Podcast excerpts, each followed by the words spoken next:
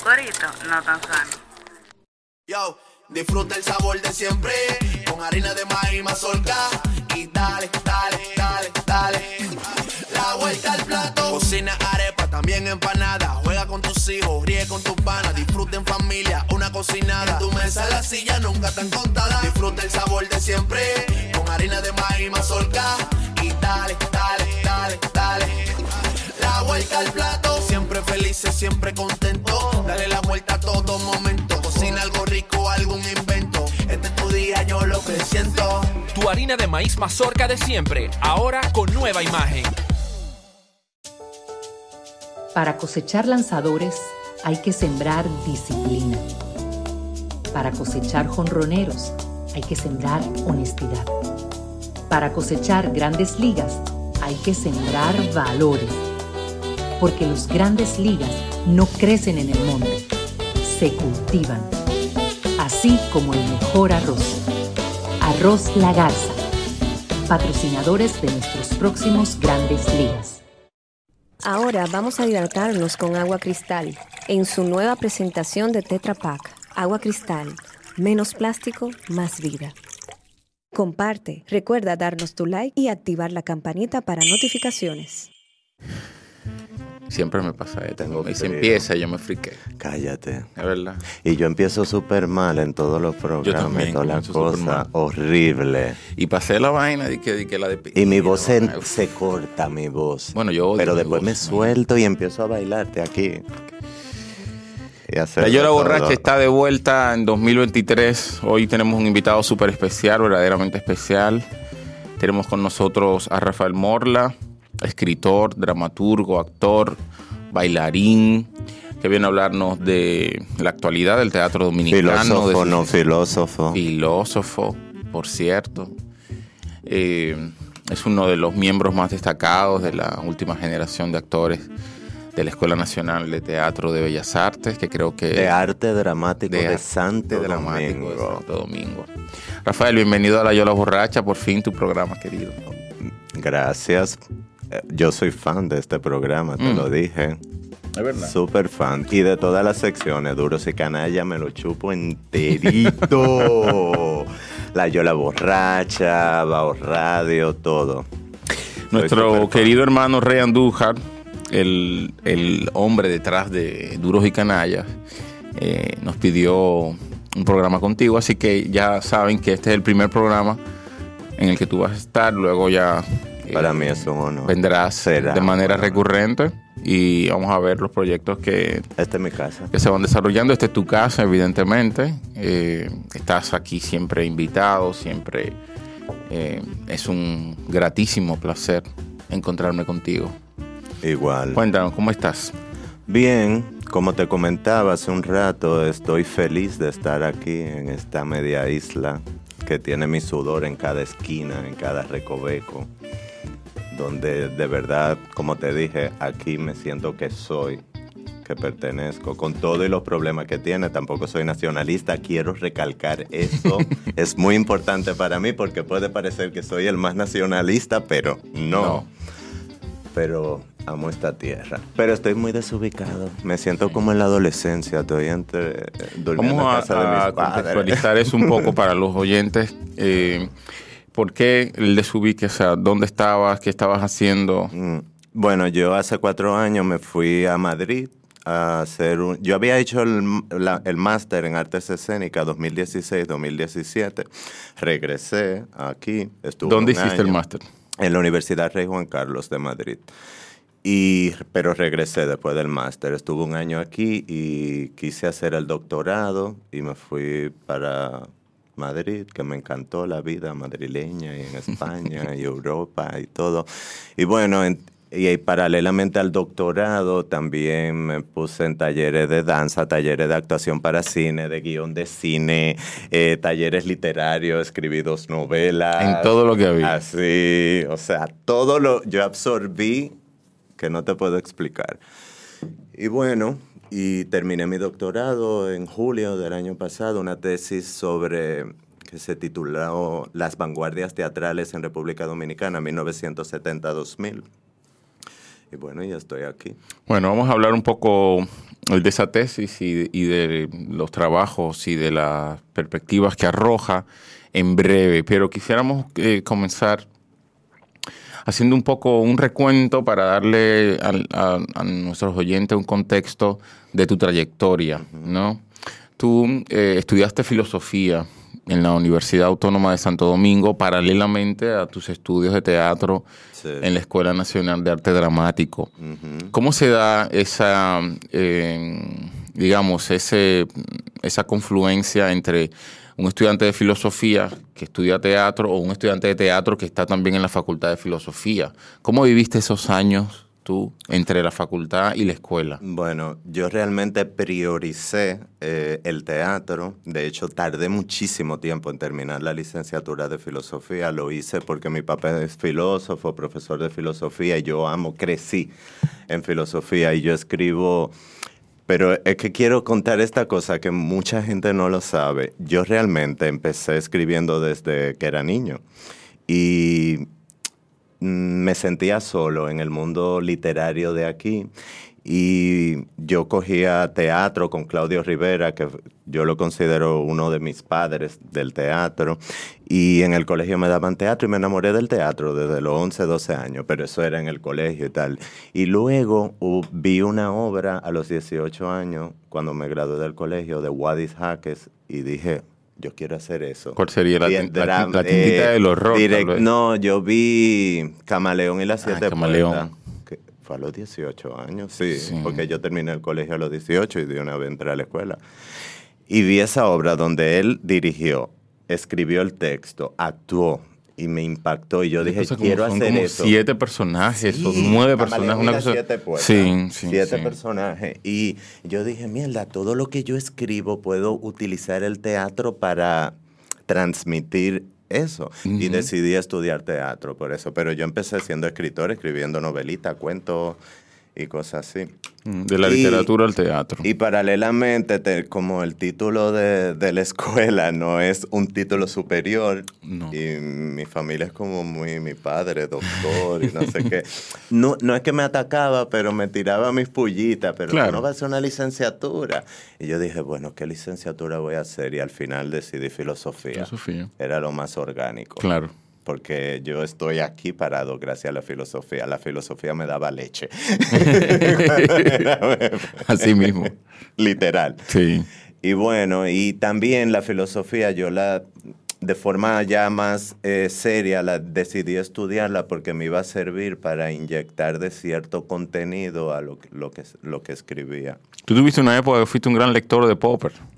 No fui, no, yo era más gran lector de Nietzsche, fanático. A los 15 años yo me leía todas las obras de Nietzsche como si fueran novelas, paquitos, así me los devoraba. A Karl Popper en la, durante la carrera lo estudié, eh, pero no es que era fanático. Eso fue el día que fuiste, conociste la biblioteca de mi papá que estaba leyendo La Sociedad Abierta y sus enemigos. Que tenía que hacer un ensayo sobre esa obra, pero no, no es que tampoco soy. De hecho, podría criticar determinados eh, presupuestos eh, popperianos. Eh, pero no, Nietzsche era mi autor de cabecera, no solo filosóficamente, sino a nivel escritural. Yo, en mi adolescencia, antes de escribir, yo tenía que leer a Nietzsche, si no, Sí. no podía escribir. Sí, de hecho yo leí mu- muchísimo eh, a Nietzsche antes que a ciertos narradores que después fueron importantes para mí, Claro. pero Nietzsche mismo. estuvo siempre como el gran escritor, la idea del escritor que yo siempre tuve fue la de Nietzsche. Es que, y él lo sabía. Es que yo Claro. escribo buenos libros, él lo decía, Sí. sí. ¿Por qué soy tan inteligente? ¿Por qué soy tan ¿Por qué inteligente? escribo tan qué buenos libros? Uf, Sí. demasiado. Y yo era muy depresivo en esa época. Tú sabes, ese cliché de- del artista bohemio depresivo, así ese artista decimonónico. Romántico. Mm. Así Werther. de- tú sabes, que también me encantaba. Bueno, casi una, es una etapa casi obligatoria por la que Sí. se pasa, ¿no? Pero Nietzsche me daba como fuerza para ir adelante y Sí. afrontar el caos. Y esa depresión me la, me la quitaba. Y bueno, eso, eh, pero yo prioricé los estudios de la escuela de teatro. De hecho, me gradué de la escuela de teatro y seguía estudiando filosofía. Cogí una materia, dos, tres. Me gradué de la escuela de teatro y entré a la escuela de danza, porque en la escuela de teatro, de repente, que yo fui para eh, representar mis textos, un tigre que a nivel físico, eh, el ejercicio físico que yo hacía era de la mano, escribir. Ese era mi ejercicio físico. Pero en la escuela de teatro, gracias a Arturo López y conocí todas las posibilidades de mi cuerpo, el laboratorio, la antropología teatral y el entrenamiento, tú lo sabes, porque ahí Claro. que nos conocimos en la escuela de teatro, era tan riguroso que desarrollé tantas facultades, descubrí tantas y desarrollé tantas facultades físicas Sí. que de repente empecé a coquetear con la danza y me fui a la escuela de danza Sí. a estudiar. Una de las maravillas de la escuela es, es precisamente eso, sobre todo cuando se compagina. En mi caso, yo estudiaba letras, tú estudiabas Claro. filosofía, y evidentemente todo, eh, eh, son, los estudios son muy académicos, muy de lectura, muy de escritura, y el teatro te brinda precisamente esa, Esa posibilidad de descubrir el cuerpo Sí. y sus posibilidades expresivas y sus posibilidades, eh, digamos, de, de- de materializar de alguna manera el pensamiento, ¿verdad? Completamente. A través del cuerpo. Sí, sí, el sudor, la escritura con el sudor, con ese cansancio. De repente, gracias a ese entrenamiento, mi escritura adquiere otro nivel, otra textura. Cambia. Pero también la danza. La danza me llevó a adquirir un ritmo diferente. El bailar, la danza contemporánea, porque el ballet y yo no somos muy amigos, no soy nada bueno en el ballet, pero tampoco me gustaba. Eh, pero la danza contemporánea, la improvisación, le empezó a dar otra textura a, a mis textos, otra forma de abordar el ritmo, otra forma de abordar el contar. Una manera mucho más orgánica también de trabajar, orgánica, porque trabajas, terminas comprendiendo que la escritura tiene mucho que ver con el cuerpo, que la escritura es el cuerpo, se escribe Sí. con el cuerpo. Sí, porque tú sabes que yo realmente rechazaba ese estereotipo del intelectual sola, como así, como sedentario. Trajeado. Trajeado, la odio. Odio esa. No, lo odio. No, lo odio. No me identifico. No me identifico para nada. Yo necesito más acción y soy. Y de hecho, rechazaba el concepto de intelectual. De decir que yo soy un intelectual. Hace pocos años que tengo que admitir Admitirlo. que tengo que admitirlo, aceptación. Claro. Me he resignado a que soy un Sí, pero no es más, una- más que una admisión, exactamente, es una resignación. Uno se resigna Claro. al final a, Sí, a que otros lo digan.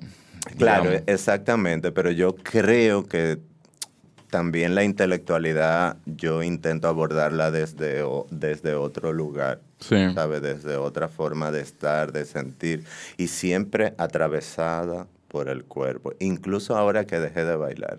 Además, el teatro es muy omnívoro.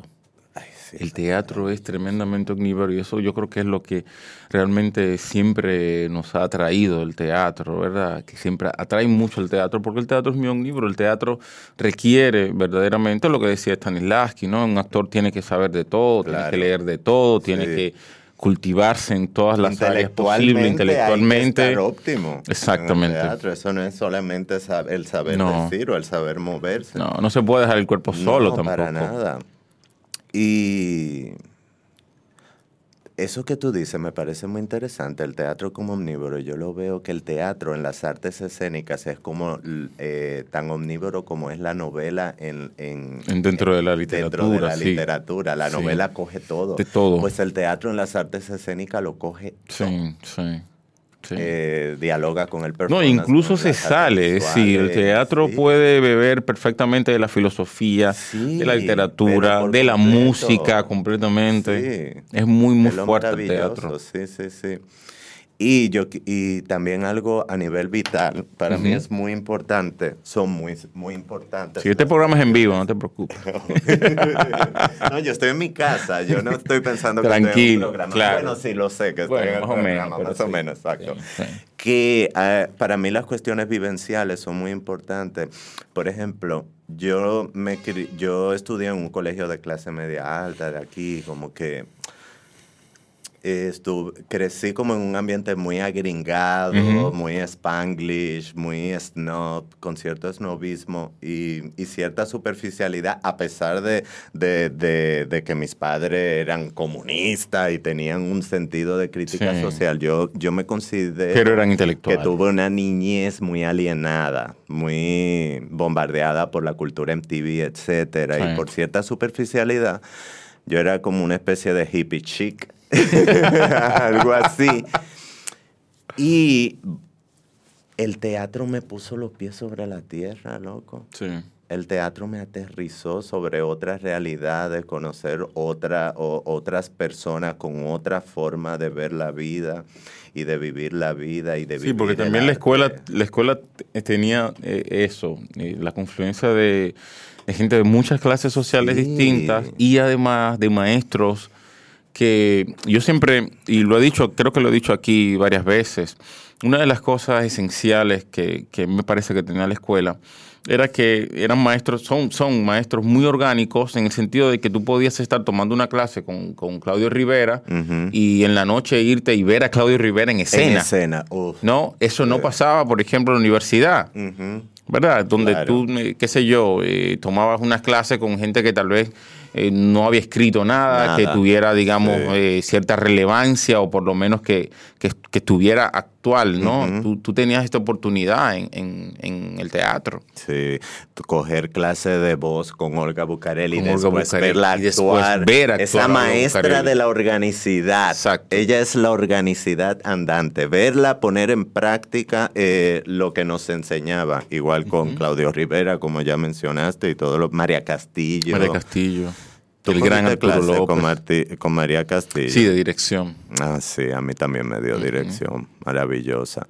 Y bueno, pues eso, corroboro, pero el teatro me cambió la vida y me salvó la vida. Yo creo que fue tu gran escuela, no sé. Sí, para mí fue mi gran escuela, yo siempre lo digo, lo he dicho aquí varias Sí. veces, fue mi gran escuela. La universidad para mí fue... eh, Como un espacio ahí. Sí, pero fue tremendamente decepcionante. Yo tuve una época, sobre todo ya la última parte, donde verdaderamente fue, porque fue muy cuesta arriba para mí, eh, tener que pasar de un aula de la UAS eh, a un aula en Bellas Artes. Entonces tú Tú estabas fuiste allí. primero a la U- eh, tú dices Yo fui con casi paralelo. concomitantemente, Ah, muy paralelo, pero ya yo había iniciado en la universidad cuando yo inicié en Bellas Artes. Mi primer año en la universidad y de repente comencé en Bellas Artes, descubro estos maestros, eh, su organicidad, su trabajo constante, su dedicación. eh, era gente que no iba a una clase, por ejemplo, siempre era gente que vivía ahí. Sí. Tú tenías la impresión de que, de que los maestros vivían en la escuela y de que vivían en su arte, estaban todo el tiempo en su arte. Es que esa es la esencia del teatro latinoamericano y caribeño, eh, que de hecho eh, que fue lo que llamó la atención de Eugenio Barba y por eso Sí. desarrolló el concepto del tercer teatro, Sí. que ese teatro que no que, que se desarrolla en las periferias con las precariedades más grandes, que no es por el simple hecho de mostrar eh, sino de vivir el teatro. Y eso es, ese fenómeno es en latinoamericano y Sí. caribeño. Y eso, y eso yo lo, nosotros lo vivenciamos en la Escuela Nacional de. Arte Dramático. Además de un teatro y una escuela que está profundamente vinculada a la sociedad, Sí, ¿no? Que no así con la, no pasa así con la literatura y mucho menos con la filosofía. Claro. Por lo menos en nuestra sociedad, ¿no? Sí. Donde hay muchísimo más contacto con, con- con la sociedad a través del teatro que con, que con, la, que con la literatura, por ejemplo. Eh, un país donde, bueno, un- el escritor probablemente más medianamente leído eh, no se acerca para nada a, a la- a la- al contacto que tiene eh, una compañía de teatro o una obra de teatro y al impacto que logra Claro. el teatro en la sociedad. Mencionaste ahorita a Wadi. sí. Para mí Wadi también es un referente muy potente, muy potente de- del creador. Sí. A mí Wadi yo nunca lo he visto Tiene ni siquiera como un talento. actor, ni como un dramaturgo, No, ni como un intelectual. No, Wadi es un creador, es un creador Sí. eh, esencial que enseña Un mucho. performer. Sí, pero es un tipo del que tú puedes verdaderamente aprender. Sí. A mí Wadi es uno de los, de los creadores dominicanos de los que yo más he aprendido. Eh, y, y, del- y- y además eh, que, que lo ha hecho, digamos, contracorriente.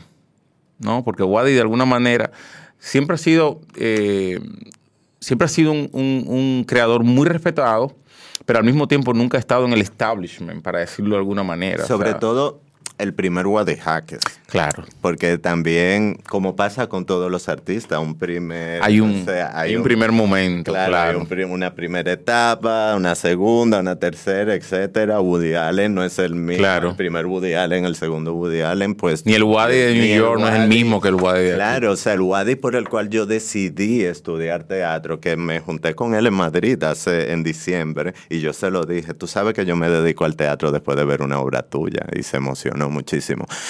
Eh, no es el mismo no, eh, Wadi de ahora, que no estoy diciendo que sea peor o mejor. No, no, no, pero que los tienen etapas. Tienen etapas. Es normal. Exactamente. Eh, pero otro aspecto que tú mencionas de la obra de Wadi Jaques, ese aspecto integral del performer, etcétera, que no solo el actor y No, tal. bailarín, cantante. También muchas de sus obras, eh, eh, las temáticas LGBT, Sí. sin, sin caer en el, tú sabes, en, el activismo No. per se. Pero también es un creador muy Claro.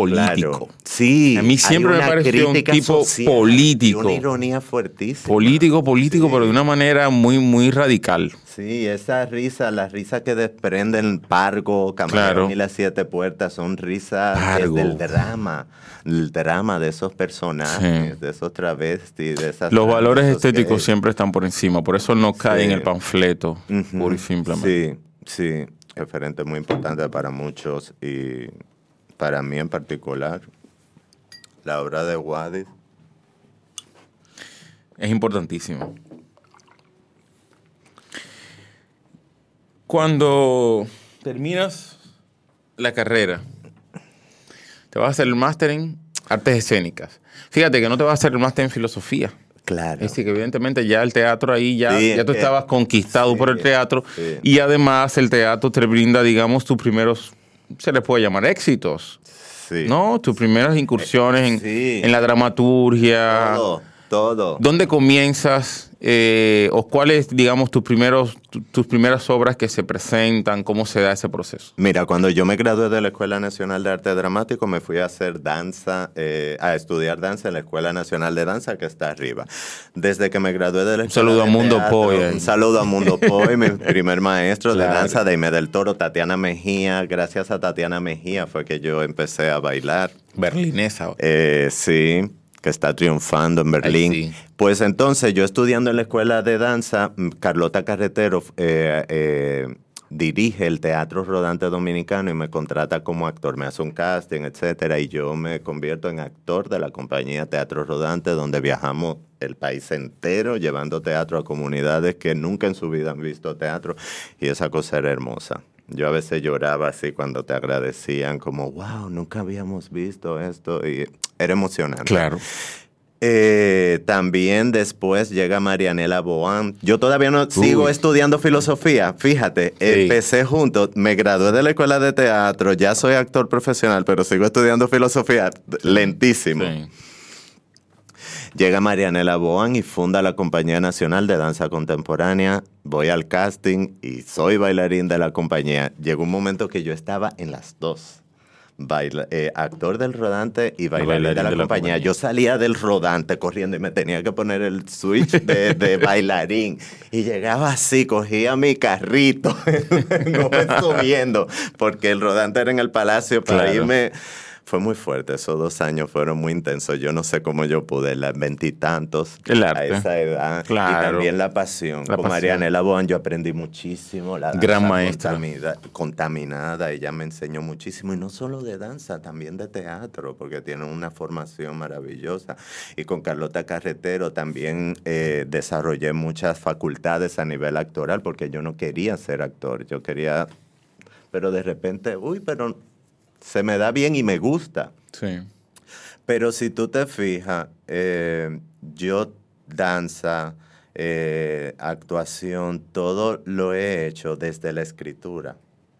La escritura siempre ha atravesado todo eso. Es lo no- central. en ti, claro. Sí, de hecho, yo publiqué en estos días, se publicó un, un- un ensayito que escribí, creo que se titula eh, Soy actor, filósofo, bailarín, dramaturgo, escritor, no soy nada, soy.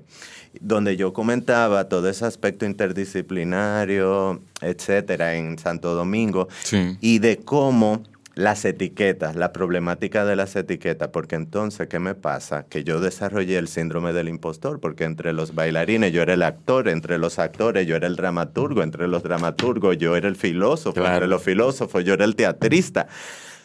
Sí. Yo era como todo y no era nada, nunca me sentí...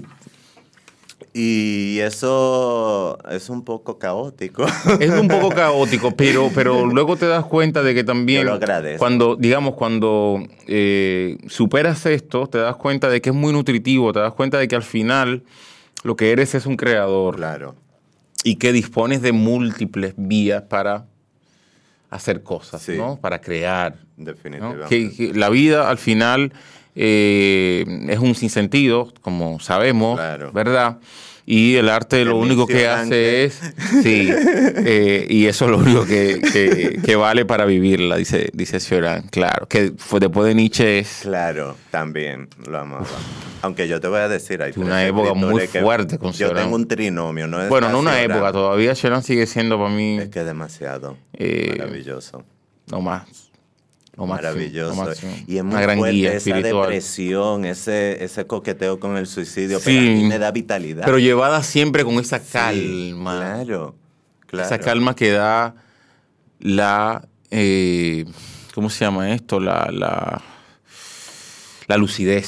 Sí, Esa calma extraña, desesperada, pero, pero lúcida. ¿No? Esa, esa lucidez desesperada de Choran. Claro, es que esa lucidez eh, que, que, se- que uno siente o experimenta al leer a Cioran es la lucidez que te da el abrir los ojos a, a los ojos a la inutilidad de la existencia. Claro. Y cuando, pero que mucha gente lo puede interpretar como que es muy fatalista, muy Contrario. empujar al fracaso. Es todo Es lo un gran contrario. vitalista. Cuando ya yo asumo lo inútil y lo absurdo de esta existencia. Entonces abrazas ya- la vida. Ya es que uno abraza Claro, la vida. exactamente. Claro, hay muchas ideas preconcebidas y muchos clichés sobre ese, sobre el nihilismo incluso. Sí, sí. Hay mucha, eh, eh, eh, digamos, el nihilismo todavía sigue siendo eh, negativo Sí. y no es un valor negativo. Claro, Yo no bueno, creo pero que valor también es que hay dos tipos de nihilismo. Un nihilismo Claro, un vitalista. y más vitalista en el cual entran Nietzsche. Nietzscheano. muchos más lectores de Nietzsche se abrazan en ese nihilismo pasivo, pero el nihilismo de Nietzsche es un nihilismo A ver, cuando inicio Nietzsche. Nietzsche escribe, ¿por qué soy tan inteligente? ¿Por qué escribo tan buenos libros? Yo puedo escuchar la carcajada. Claro. evidentemente que se está riendo. Yo no estoy escribiendo para los del presente, No. para los del futuro. Algún día, algún día habrá escuelas donde se enseñe como yo enseño, O sea, como yo pienso. demasiado. Y su seguridad, sobre todo su seguridad es, es lo que, eh, digamos, te, te sostiene cuando, cuando tienes momentos, ¿verdad? Sí. Nietzsche, Nietzsche estaba, Nietzsche podía estar enfermo, podía estar lo que tú Estuvo- quieras. todo siempre estuvo eh, consciente de su potencial, de Sí. quién él era, de por qué era importante lo que él estaba pensando y lo que estaba haciendo. Sí, lo, me- lo más interesante es que uno de los filósofos más importantes eh, de la contemporaneidad y sin embargo su formación era filosófica. No, Porque era un filólogo. Era un filólogo, Entonces, claro. Él llegó ahí de, de chepa. Sí, sí, y, sí. y, y, deco- y deconstruyó y Sí. volvió la historia de la filosofía en dos. Un Era un gran poeta de también. Nietzsche. Era un gran poeta porque era un gran escritor. Maravilloso. Era un gran Esas escritor. imágenes y esas metáforas. Lo que no se puede decir de Heidegger. Heidegger es bastante problemático, pero a mí me encanta hacer y tiempo. Para mí es importantísimo, podemos criticar y acabar que hay que hacerlo, la figura de Heidegger, pero su obra es otra cosa. Claro. Yo particularmente, quizá me ataquen por Ah, pero eso, mira, yo no lo pero, cancelo. Sí, no, no, buenísimo. Yo no Vamos a entrar- cancelo vamos a la entrar- obra de no, vamos a Heidegger. entrar en un tema fantástico que es, hemos estado eh, hablando de eso con, con Rubén Lamarche, nuestro querido eh, escritor, eh, fundador de Bao Radio. Eh, la escuela de resentimiento. Harold Bloom, el crítico norteamericano, le llama la escuela de resentimiento Ay, sí. toda crítica que eh, se desvía de los valores puramente estéticos para hablar de una obra. Y tú dices, bueno, que me cancelen si hablo de Heidegger. ¿Por qué te van a cancelar? Bueno, porque Heidegger era un nazi, Nazi, eh, misógino. misógino, quién sabe si homofóbico. Probablemente, muy probablemente, sí. Machista. Machista, todo. lo que tú quieras. Y tuvo el descaro de ser nazi con pruebas. Sí, o sí, sea, sí, no sí. Es que, no es como la obra de Nietzsche, que por ejemplo la hermana. No, no, no, que fue mucho después. Y que ya etcétera. Nietzsche. Exacto. Ya. Eh, que la utilizaron para el. Y- pero que muchos decían que Nietzsche era antisemita y que no sé qué. Bueno, Para nada. pero Heidegger sí, Sí, era. sí, sí, sí. Era completamente Sí, sí, sí. nazi, pro Hitler, etcétera. Pero su obra trasciende la figura de- del mismo Heidegger. Y lo interesante, la trampa está en su propia obra, porque cuando él desarrolla su concepto del ser y su concepto del tiempo y que habla de esa de la posibilidad del ser, que la única posibilidad del ser es la muerte. Esa es la única posibilidad de ese ser. Y cuando habla de la existencia auténtica y la existencia inauténtica, también desarrolla todos sus preceptos, pero coloca, deja como un, un hueco a la hermenéutica a la interpretación. Y ahí fue la posibilidad, trampa. y ahí hay esa posibilidad, ese hueco de la hermenéutica que dejó en su obra fue la que permitió que podamos a- coger su obra Claro. y separarla de, de el Martin Heidegger. Es el, es el corazón vitalista al final de, de su obra, Claro. que te permite Es una- muy vitalista Heidegger.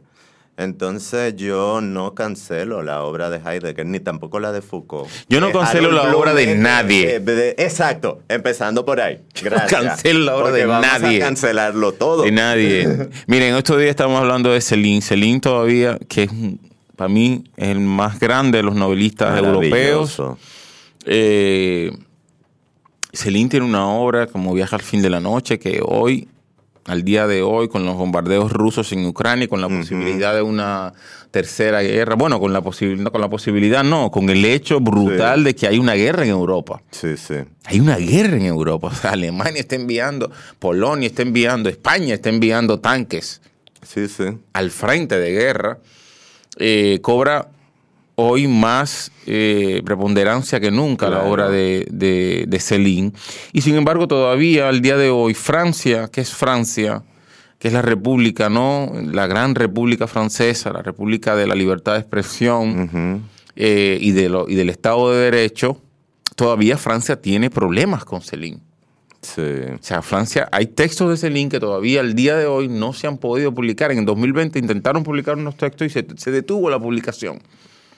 Porque ese diálogo todavía no ha terminado, esa pugna con, con las ideas de Céline no ha terminado y, todavía no se lo ha terminado de aceptar.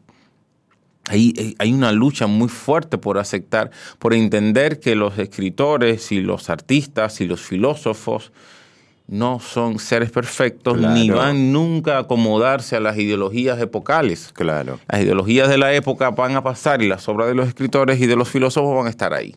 Es que primero ahí hay dos factores, yo lo veo como que hay dos factores que influyen en eso, como la hipocresía, que viene de la mano de una doble moral, eh, del, del, tú sabes, de mantener un discurso hegemónico y Claro. buen, del deber ser. Del deber ser. Y también eh, los esencialismos. O sea, por yo, por ser gay, yo no soy, y ser oprimido dentro de una sociedad heteronormativa, eso no me exime de ser un racista, por ejemplo, No, o de tener muchísimo defecto. Pero No. mi obra no tiene por qué ser interpretada de esa forma. No. ¿Entiendes? Ser interpretada en función a, a cómo yo viví A tu trayectoria vital. a mi trayectoria vital. Y además existen múltiples interpretaciones, como decía Nietzsche, como está presente en la obra de muchos filósofos estructuralistas y postestructuralistas. Tú Claro. puedes hacer, o sea, yo puedo hacer una lectura súper vitalista y súper emancipadora, por ejemplo, del Marqués de Sade. Y Sade es Absolutamente. pornografía absoluta y, Sí, y, sí. y laceración del cuerpo. Pero también es el cuerpo, también es el deseo, Claro. también es la, la vindicación de la lascivia. Claro, y la como un valor positivo incluso. Y la reivindicación de la literatura. Yo puedo a través de Sade ver la literatura como forma de, de lograr la existencia. Él escribía porque si no se iba a morir. Entonces yo aprendo todo eso. Me voy a enfocar en que las escenas de ahí heces, sangre, golpes, maltrato.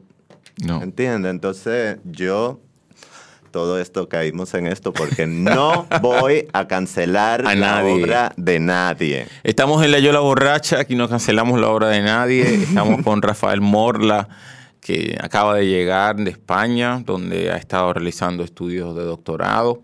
Rafael es dramaturgo, volvemos a decir. Rafael es escritor, es filósofo de formación, es actor y, y es un gran creador dominicano, joven, que, que está aquí en Santo Domingo y está, por supuesto, en la Yola Borracha, donde debe estar, donde está todo el mundo. Mi programa favorito. Bueno, toda la gente que debe estar. Rafa, vamos Dime. a hablar un poco de, de las vanguardias. Teatrales, en Teatrales República Dominicana. dominicanas. Mi tesis doctoral. 1970, ¿no? Sí, 1970. Primero, me gustaría preguntarte por qué el marco eh, temporal, ¿por qué 1970? A 2000. Bueno, lo primero es que no podía irme después del 2000 porque si no estaría yo escribiendo la tesis todavía. ¿Y por qué no Entonces- después, antes de 1970? Claro, eh, eso, ese, esa delimitación llegó cuando ya yo tenía dos años en el doctorado. ¿Qué? Quiero hacer un- una genealogía del proceso. Yo primero, Dale. la tesis iba a ser sobre la antropología teatral de Eugenio Barba, nada de dominicano. Y mi director de tesis me dijo, mira, tú estás aquí en Europa, tú no vengas a hablar, así, con- te lo voy a decir con mi palabra, no vengas a querer hablar de eh, en Europa de Europa. Usted hable de donde usted viene, que es que como que llega más. Sí. Eh, me lo dijo con un argumento más más Más fuerte, sólido, más claro, sólido, pero- pero- yo, pero eso fue lo que te dijo, claro. Sí. Nosotros te vamos a hacer caso si tú hablas de ti. Después tú puedes hablar Habla de más tu isla. universal. Claro. Entonces ahí fue que decidí del teatro dominicano. ¿Y por qué en 1970, después de dos años investigando, eh, las vanguardias estaba, porque tú sabes, en 1930, 1961, la dictadura, cero vanguardia, porque la vanguardia es una ruptura, un antes y un después, una ruptura con un teatro, un arte hegemónico, es Claro. heterogéneo, experimental, etcétera, etcétera, etcétera. Entonces, me di cuenta, de hecho, parto de la hipótesis de que las vanguardias teatrales en República Dominicana sur, se, eh, se originan en 1970 eh, y, y están supeditadas al proceso sociocultural e histórico de la isla en ese momento. Y también... eh, eh, tuvo dos antecedentes históricos determinantes, que fue el- la finalización de la dictadura de Trujillo Y la guerra. Y, el, mil- y, la, y la guerra de abril Ujú. del 65. Esos fueron como los dos momentos históricos que permitieron eh, el surgimiento y el florecimiento de la vanguardia teatral dominicana, que también paradójicamente eh, estuvo influenciada de manera directa por las vanguardias teatrales latinoamericanas y de manera indirecta por las vanguardias teatrales europeas. De hecho, eh, yo parto en la tesis, me apoyo en una perspectiva descolonial. Yo hago un repaso en todo el primer capítulo del pensamiento filosófico del siglo XX, en el cual desarrollo algunos acápites sobre el descolonialismo y los debates eh, en torno de colonialismo y poscolonialismo, y utilizo esa perspectiva para empezar a analizar el concepto de vanguardia que descubrí que es completamente eurocéntrico. Ese concepto de vanguardia, los más grandes teóricos sobre la vanguardia tomaban como no era solamente que eran europeos, es que tomaban como muestra de arte eh, lo que ocurría en Europa o en Estados Unidos y desarrollaban sus preceptos de vanguardia en función a eso. Sí. Y muchos artistas de vanguardia también de manera paralela desarrollaron sus experimentaciones vanguardistas mirando lo que ocurría en Asia, en, en Latinoamérica, Sí. Sin embargo, por eso muchas, al menos en literatura, ha sucedido, ¿no? Que muchas veces eh, se producen obras, digamos, o no se producen. se sitúan desde la academia ciertas obras en la vanguardia europea o en la vanguardia como tal, porque esa es otra cosa, que la vanguardia europea no dice la vanguardia europea, Claro. dice la vanguardia. Claro, como el universal. ¿Entiendes? El universal. Está Esta es la que vanguardia. Que este- exacto. Pero eh, de repente te das cuenta de que hay obras que se han producido, sobre todo en América Latina, que eran verdaderamente vanguardistas y que incluso se produjeron muy primero que estas obras que la Academia Europea sitúa en la vanguardia. Claro, eso, exactamente eso pasa con el teatro del absurdo. Pero loquísimo, que lo vi.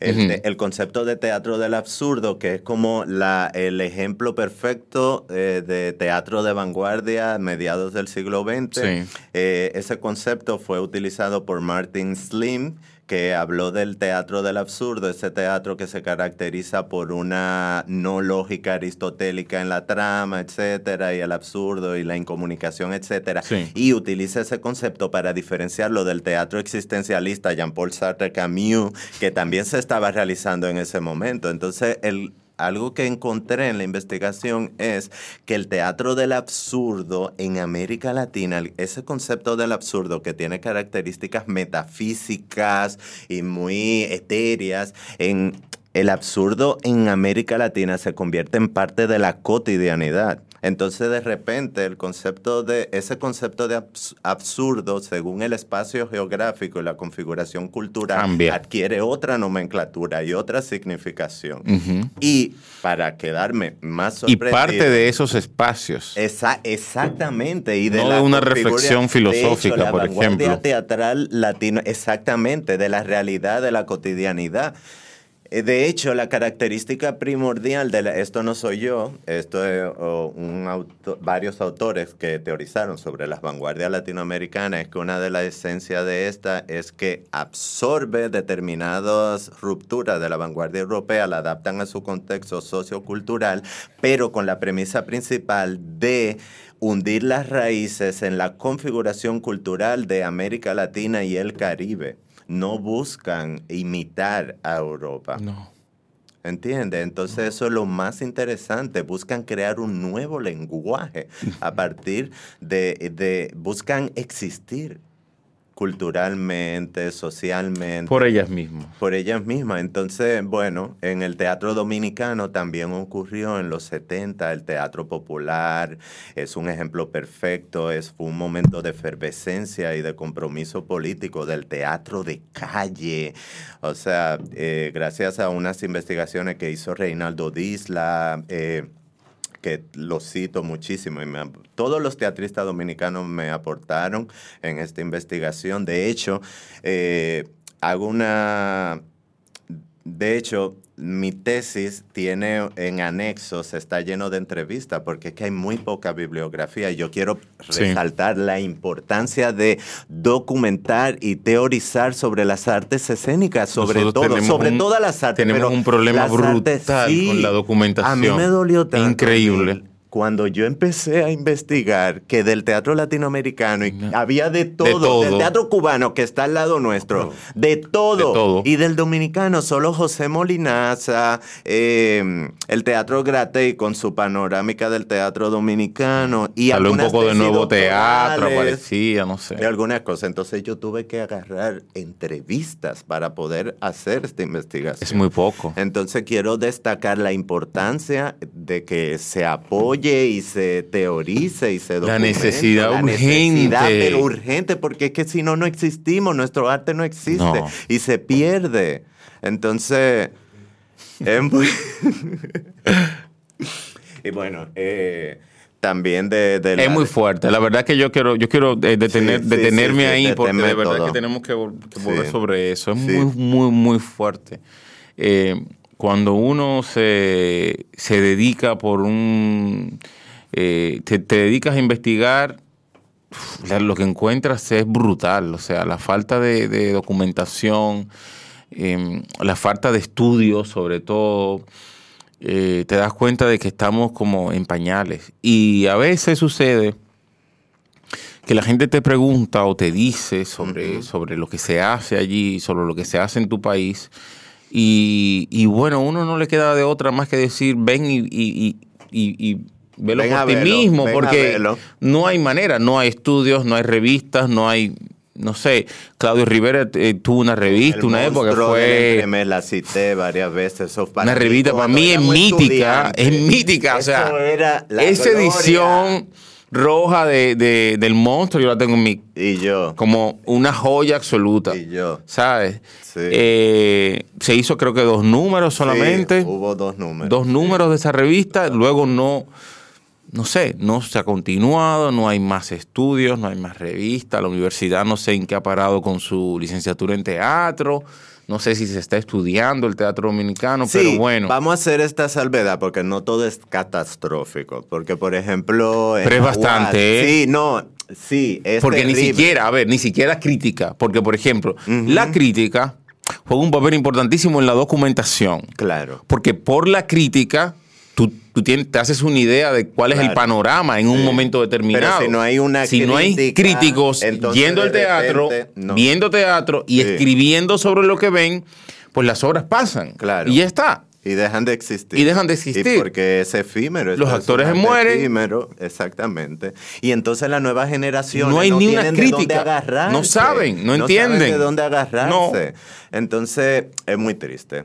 Es muy triste, pero que en la- lo que te quería comentar para matizar un poquito, porque es bastante catastrófica la Es situación a nivel de, de estudiar, criticar y documentar, etcétera. eh, yo cité algunas tesis de, de la licenciatura de teatro Ujú. de la UAS que Sí. fueron importantes. Sí. O sea que que ya ahí, ahí, ahí se está empezando. Hay un camino por lo menos. Tú sabes que, que, también hay que, re- hay que resaltar. Te digo que yo Claro, usé mucha de esa tesis, eh, pero que todavía estamos en pañales. Y no, no, puede, no podemos ampararnos en el discurso de que somos pobres, etcétera, porque tú quieres un país más pobre que Cuba. Claro, exacto. No o, se sea, trata de eso. o sea que ese discurso no me lo trago. No, pero yo creo que más que, voluntad. más que eso, exacto, hay una falta de voluntad y ha habido un descuido. Incluso Sí. ha habido un descuido de los mismos eh, oficiantes. Sí. Porque- ha- hay- hago mea culpa. En la época, por ejemplo, en la que nosotros estábamos estudiando, Sí.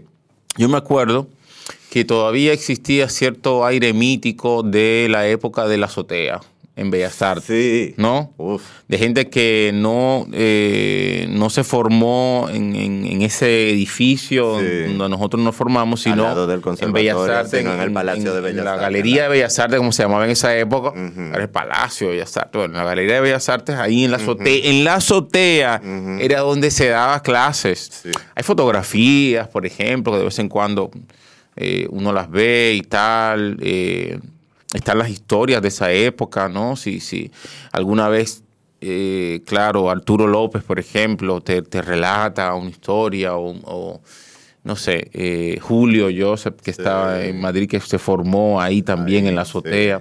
Sí, sí, sí. Eh, pero no hay una documentación, ni siquiera de los procesos formativos Exactamente. Entonces, ni de las obras que se representaban ese a- esos años, ni de lo que se estaba escribiendo esos años. Bueno, es, es- es bien difícil, pero está el está teatro empezando dominicano. a haber un, como un caminito ahí, pero que tenemos que comprometernos más con los estudios y la documentación, porque está muy bien. Es que, y ahí yo me, me, me apoyé, abrí los ojos con Jorge Dubati, que en su filosofía de la acción teatral, él hace, eh, ese argentino hace una... ah, eh, denuncia como muchos teatristas argentinos, como, como el, el teatro es muy de la praxis, tiende, él cuenta como mucho, ay, e- eso es teoría, lo Exacto. nuestro es el hacer. El hacer. Y él, y él resalta la importancia de el hacer, pero también el, el- el teorizar sobre Claro. ese hacer y el Claro. documentar esa teorización Sí. sobre ese hacer, porque es lo que permite que primero ese hacer se desarrolle más, se mantenga hacia la posteridad, porque por ejemplo el novelista que da la novela,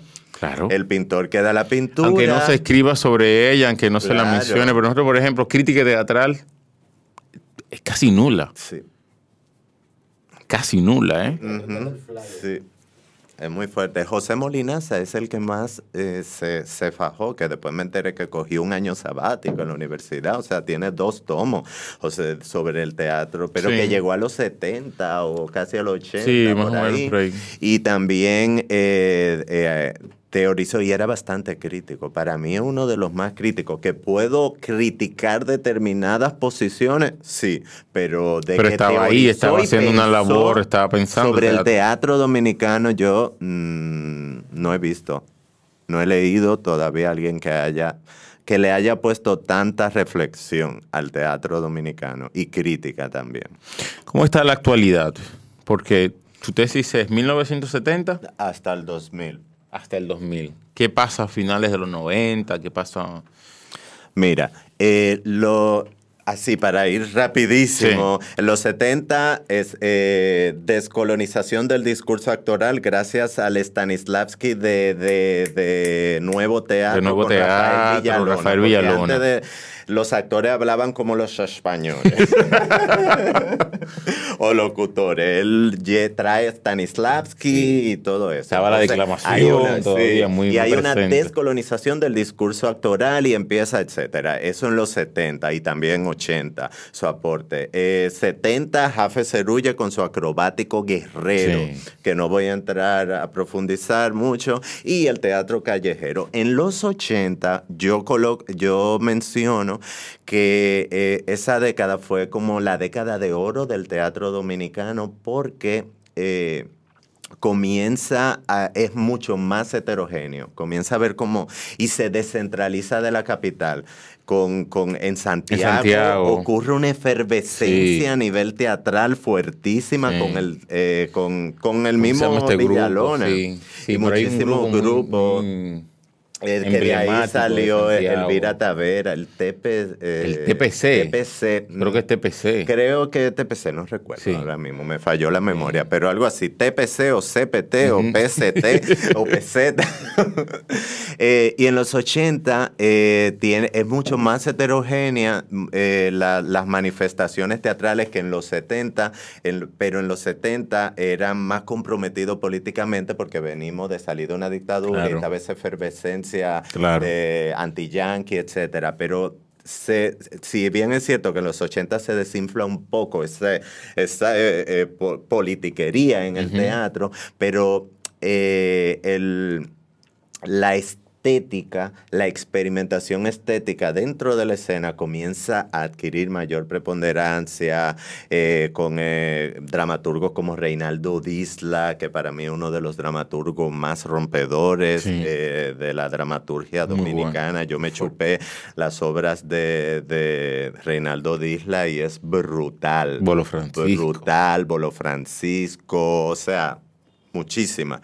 Y Em, mucho más experimental a nivel estético, etc. Y los 90 eh, comienza a ocurrir algo un poco triste porque, ah, y en los 80 se, eh, se autoinstitucionaliza el teatro dominicano. Rechaza, porque el teatro hegemónico eh, está representado por Bellas Artes, que eh, el Palacio de Bellas Artes durante la dictadura era el teatro hegemónico y la vanguardia teatral de los 70 rompe y está de espalda a todo lo que ocurría a nivel teatral en los 70. En los 80, eh, perdón, en los 90, en, en los 80 se autoinstitucionaliza y comienza a teorizar sobre el hecho teatral dominicano en los 80, todo lo teatrista y muy heterogéneo, etc. Y en los 90 comienza a ver con el capitalismo acérrimo que va desarrollándose en el país, etcétera, comienza la, la, mística del teatro grupal desaparece casi por completo, empieza a ver el ventú, pero y comienzan muchos de los teatristas que eran como muy rompedores en los 70 y los 80, eh, comienza a ser fagocitado por la institucionalidad pero sin embargo ocurren varias manifestaciones, como por ejemplo una, diferentes lecturas de la antropología teatral barbiana. Entre ellas está la, lectura de la antropología teatral barbiana de Carlos Castro y, el grupo de teatral de creación colectiva en el cual dirigía Carlos Castro, que se llamaba Jaqueca.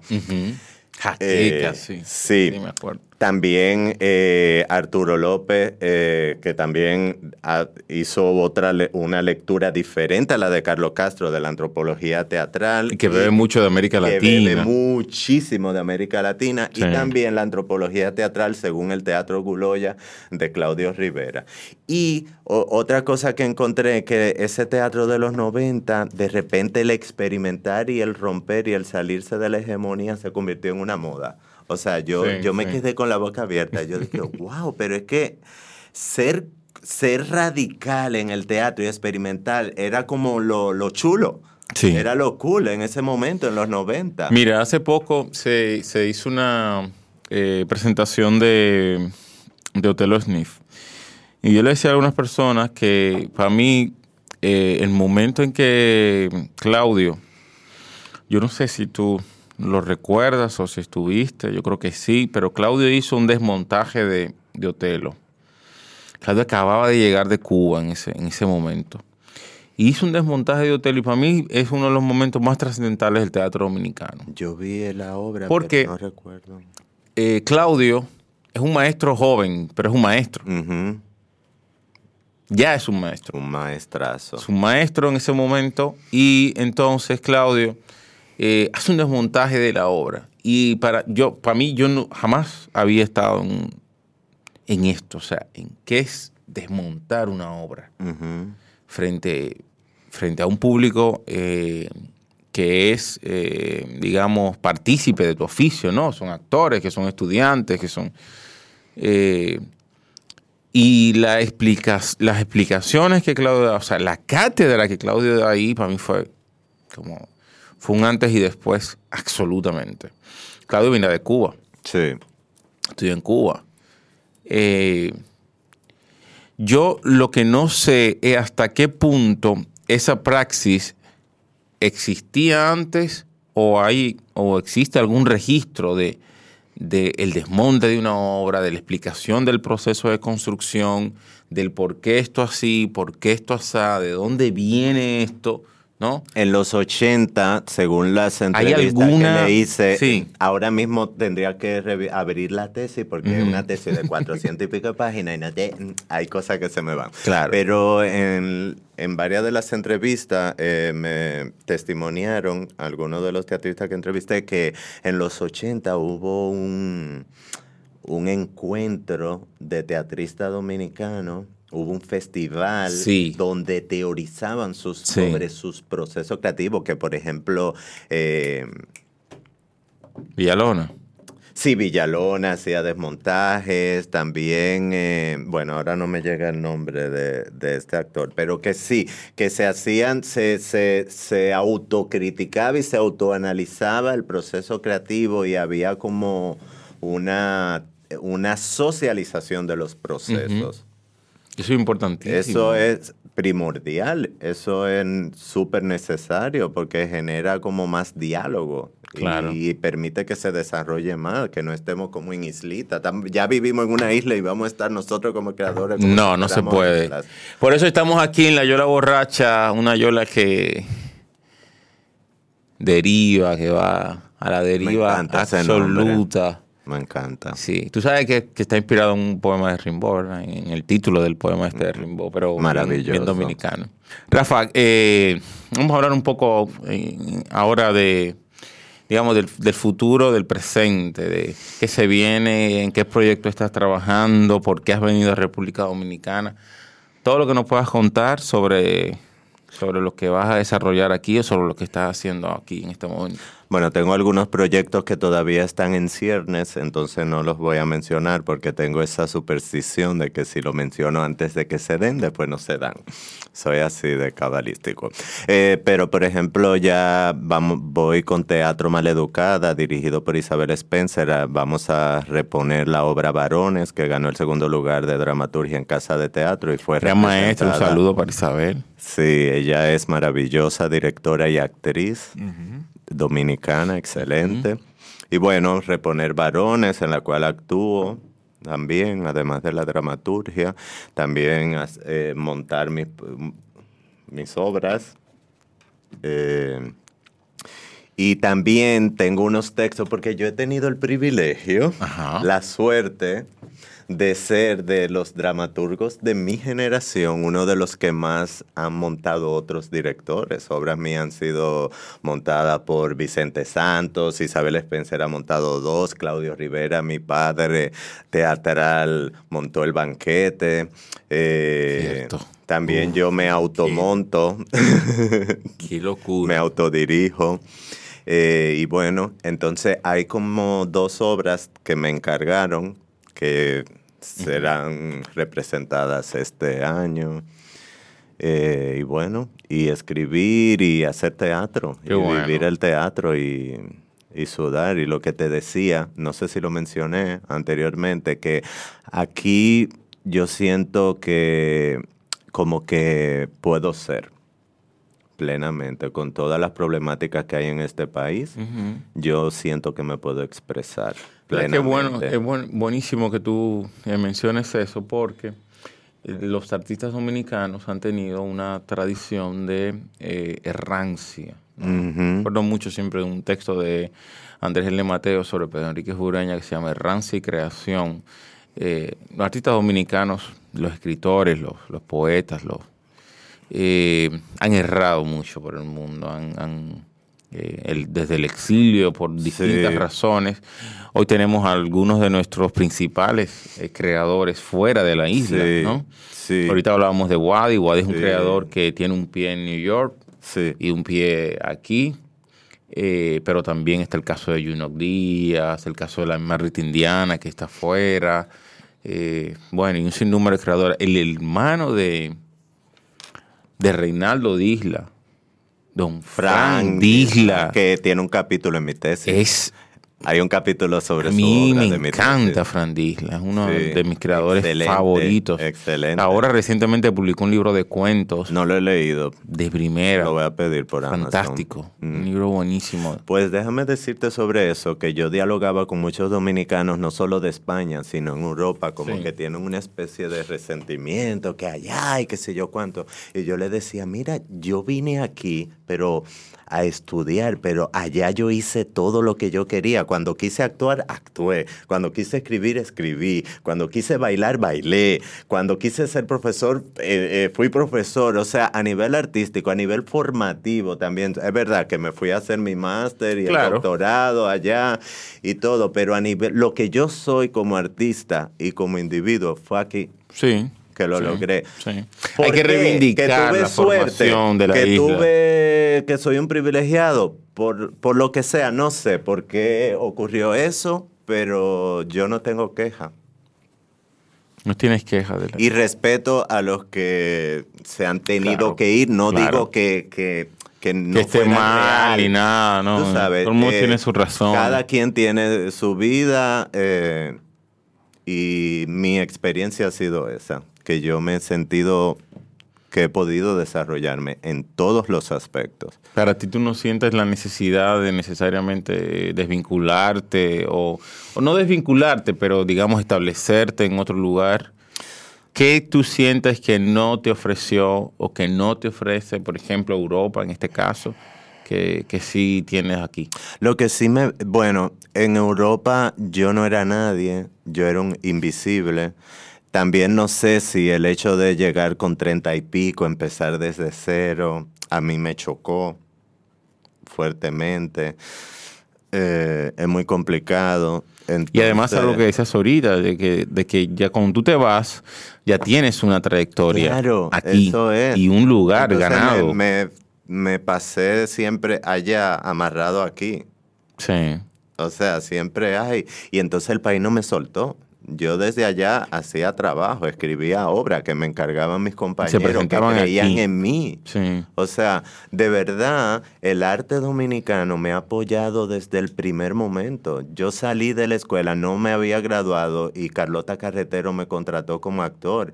Yo terminé la escuela de danza y Marianela Boán como bailarín. Eh, Radamés Polanco, cuando era director de la escuela de teatro, me vio bailar y me puso como profesor de la escuela de a dar en la escuela de teatro. Y después, una vez ahí, me pusieron a dar dramaturgia.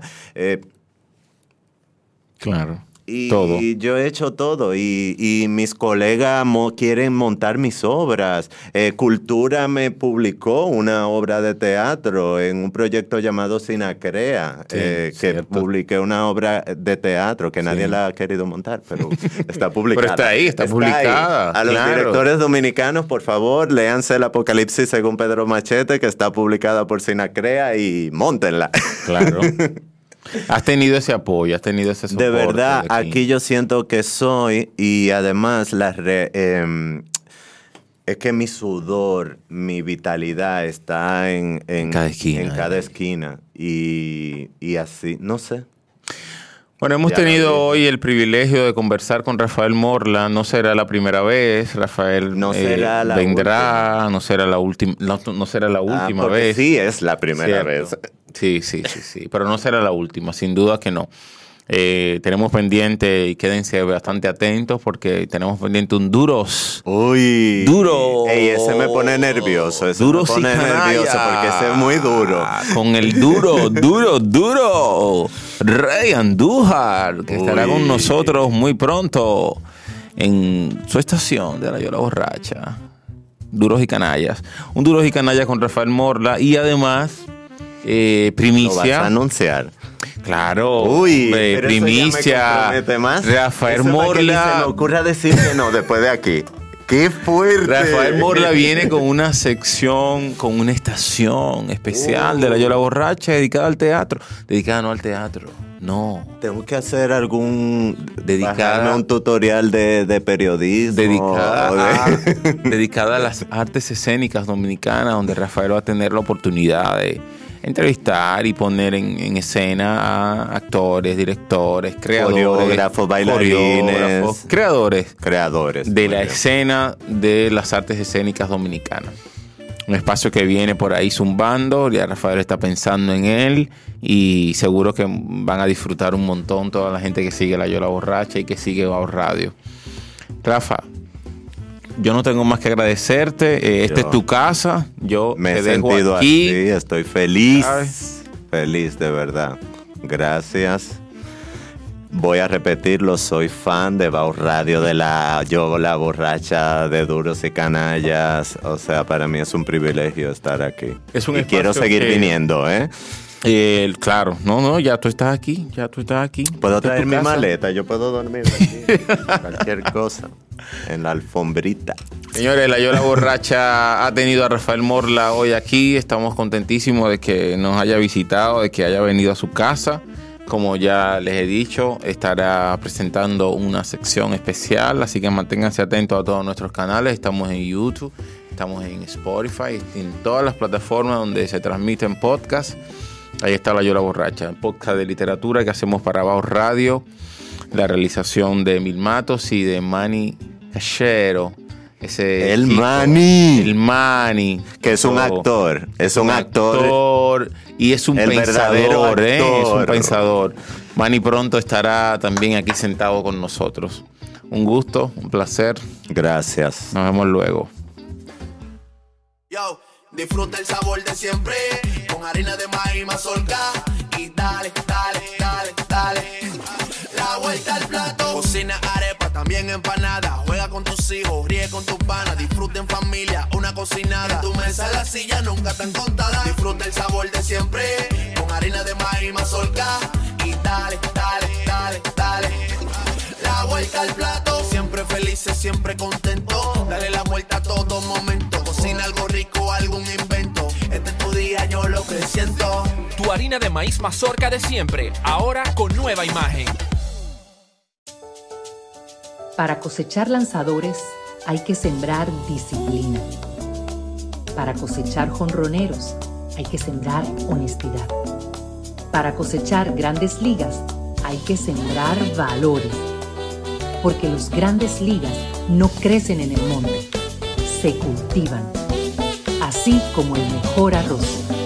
Arroz La Garza. Patrocinadores de nuestros próximos grandes ligas. Ahora vamos a hidratarnos con agua cristal en su nueva presentación de Tetra Pak. Agua cristal. Menos plástico, más vida. Comparte, recuerda darnos tu like y activar la campanita para notificaciones.